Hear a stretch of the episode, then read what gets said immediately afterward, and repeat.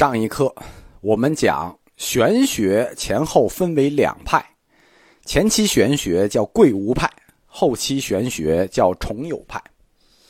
到底是重有还是贵无呢？玄学宗匠级的理论家向秀与郭象，他们主张调和观，调和各打五十大板啊。其实这两位理论家向秀与郭象，他们应该算重有派。玄学的调和观，它在文化上对应的就是佛家的圆融观。调和观提出来，世界存在两重标准。所以，我们要在两种不同的观点中去妥协与综合。我在佛教哲学里有一课叫“唯用主义佛陀”，讲的就是佛教如何在两种真理之间的妥协。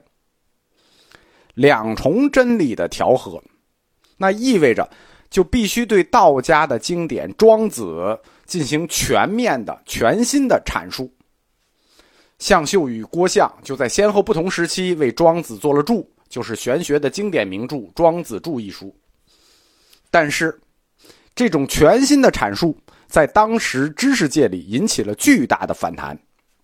我们说，这两位理论家偏向于重友派，有一个强大的知识分子集团属于贵无派，啊，掌握话语权的，就是著名的竹林七贤。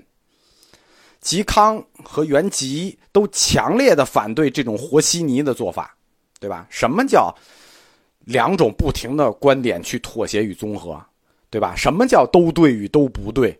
理解不了，对就是对，不对就是不对。贵无派，它更接近于道家。他们这种反对，就是反对重有派的哲学本质，实际是因为道家与儒家对圣人。圣人观的看法有不同。我们前面讲过，儒家思想代表的中国哲学，他们的出发点都是一个圣人观。道家的圣人观是出世的，不在世间出世的道家圣人观。庄子代表一种绝对自由，无政府主义，享乐主义就是这种圣人观，就悠哉悠哉，聊以足岁。纯粹自由，绝对自由，而儒家的圣人观不是，道家的圣人观是出世的圣人观，儒家的圣人观是入世的圣人观。孔子代表的是要求一种相对自由，道家要求绝对自由，儒家要求在规则束缚下的相对自由。什么叫规则束缚下的相对自由呢？从心所欲不逾矩。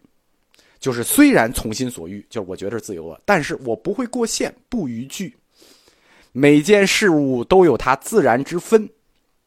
我们说那个分啊，每个人有自己的本分，自然也有它的本分，自然之分。每个事物都有它的自然之分。只有在限度内，在规则内，处于完美和和谐，才是儒家认为的圣，才严守着个人的本性。这种严守个人的本性、平静自然的生活，就明合了儒家提出来的内圣境界。这就是儒家与道家圣人观的不同。庄子主张的是无为思想，无为思想它的基础是精神上没有束缚，纯粹无为，不是什么也不干的那个无为啊。庄子的无为叫无为而无不为。就是，也不能叫我想干什么干什么，无为而无不为。不是说我不干，我想干什么就可以干什么，纯粹自由。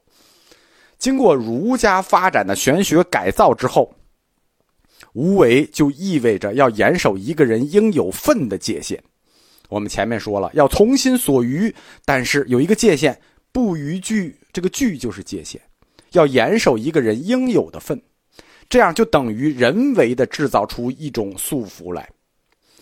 在庄子的无为而无不为之外，就是他们的无为思想之外，加上了儒家一个有所为而有所不为的框子。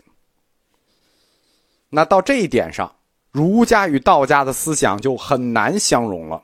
为什么？因为双方是有有有有抵触的啊！一个要求的是纯粹无为，一个要求的是有所为有所不为。那在理论上。新儒家的玄学就已经不是什么道家思想的伟大复兴了，它已经成为了道家思想的反动，就双方已经怼起来了。也正因为如此，玄学它实际上反动了道家自由圣人的思想。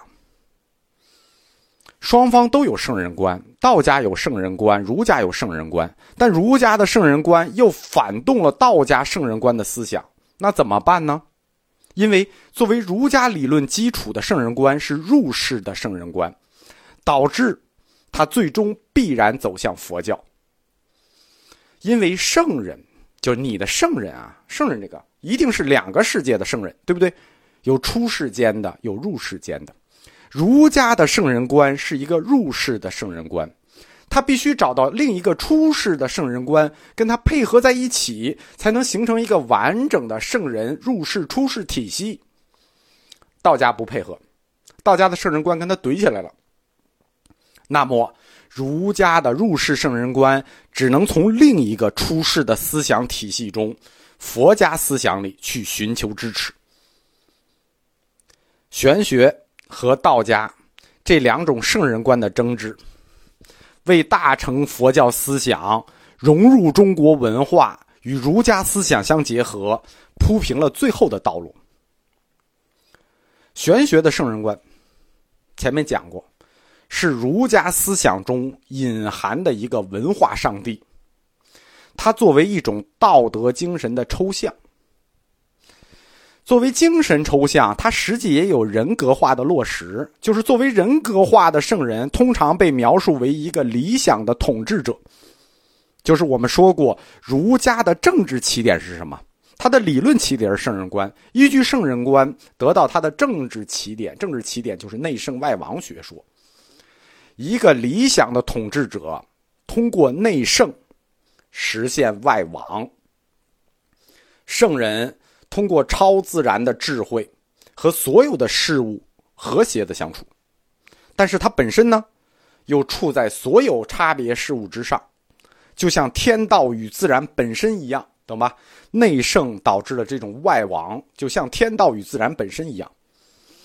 圣人他处于一切判断、见解、道德标准之上，它作为所有差别的根源和总体。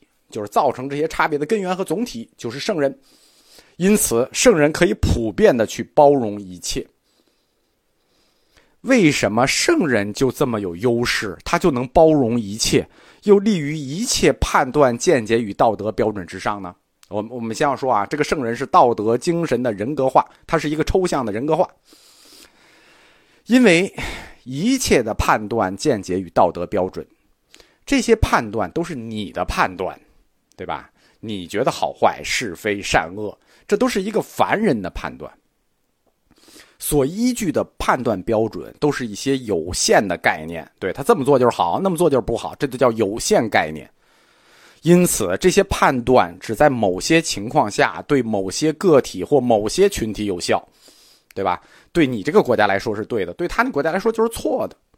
像善恶。对错、真假、是非、美丑，这一系列的对比概念，在不同的情况下，站在不同的立场里，看法是完全不一样的。